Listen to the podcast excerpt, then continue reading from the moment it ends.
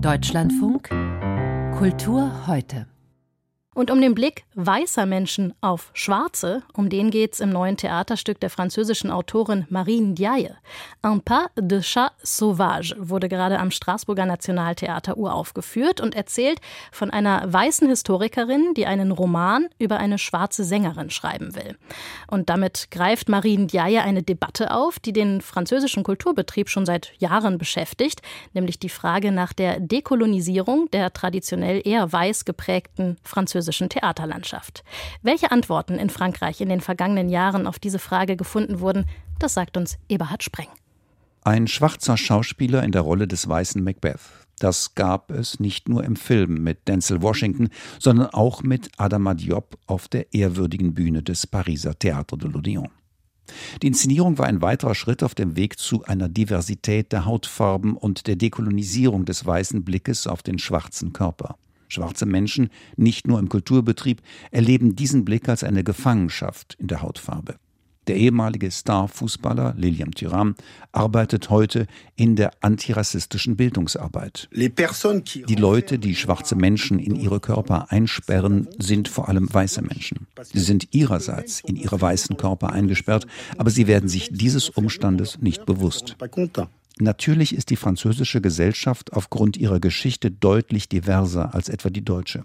Auch sind Menschen nicht weißer Hautfarbe präsenter auf den Bühnen der Kulturindustrie, aber immer noch keine Selbstverständlichkeit im Kanon der subventionierten Hochkultur des Theaters. Dies beobachtet die Anthropologin und Theaterhistorikerin Sylvie Chalet.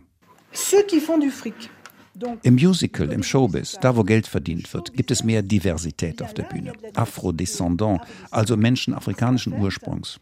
Denn für die gibt es durchaus ein Publikum. Eine Schauspielerin wie Claudia Tagbo von der Elfenbeinküste musste in Revuen und Stand-ups spielen, bevor sie als Fernseh- und schließlich als Theaterschauspielerin engagiert wurde. Wenn sich die Theater mehr öffnen würden, käme wohl auch mehr junges Publikum mit afrikanischen Wurzeln ins Theater. Neben der Frage, wer auf den Bühnen in Film und Fernsehen auftreten soll, wird die Frage, welche Rollenbilder dabei vermittelt werden, heiß diskutiert. Das schwarze Schauspielerinnenkollektiv Noir n'est pas mon métier, Schwarzsein ist nicht mein Beruf, hat die senegalesisch-französische Schauspielerin Aïssa Maïga ins Leben gerufen. Die Figur der afrikanischen Frau im europäischen Kulturbetrieb ist eine Erfindung der Kunst. Vielleicht gibt es heute ein wenig mehr professionelle schwarze Schauspielerinnen, aber was vermitteln sie? Der Körper der schwarzen Frau wird immer als tierähnlich gesehen, mit einer vermutlich hemmungslosen Sexualität. Das alles ist Klischee, Einbildung und immer noch virulent. Die Dekolonisierung der Vorstellungswelten bleibt die Kernaufgabe von Regisseurinnen und Regisseuren, Schauspielerinnen und Schauspielern. Denn wie Lilian Thuram weiß, ist eine große historische Erbschaft abzuarbeiten. Euh, euh, Der schwarze Körper ist seit Jahrhunderten in einem Dominanzschema gefangen, so wie es zwischen Männern und Frauen ein Dominanzschema gibt. Der schwarze Körper steht dem Weißen zur Verfügung. Deshalb sage ich, man kann nicht über den schwarzen Körper sprechen, ohne über den weißen Körper zu sprechen. Frankreich ist nicht nur gesellschaftlich Erbe der Kolonialzeit und des Sklavenhandels, es ist ja auch Erbe der Bilder des schwarzen Menschen, die in dieser Zeit entstanden und unseren Blick auf Schwarze bis heute beeinflussen beeinflussen.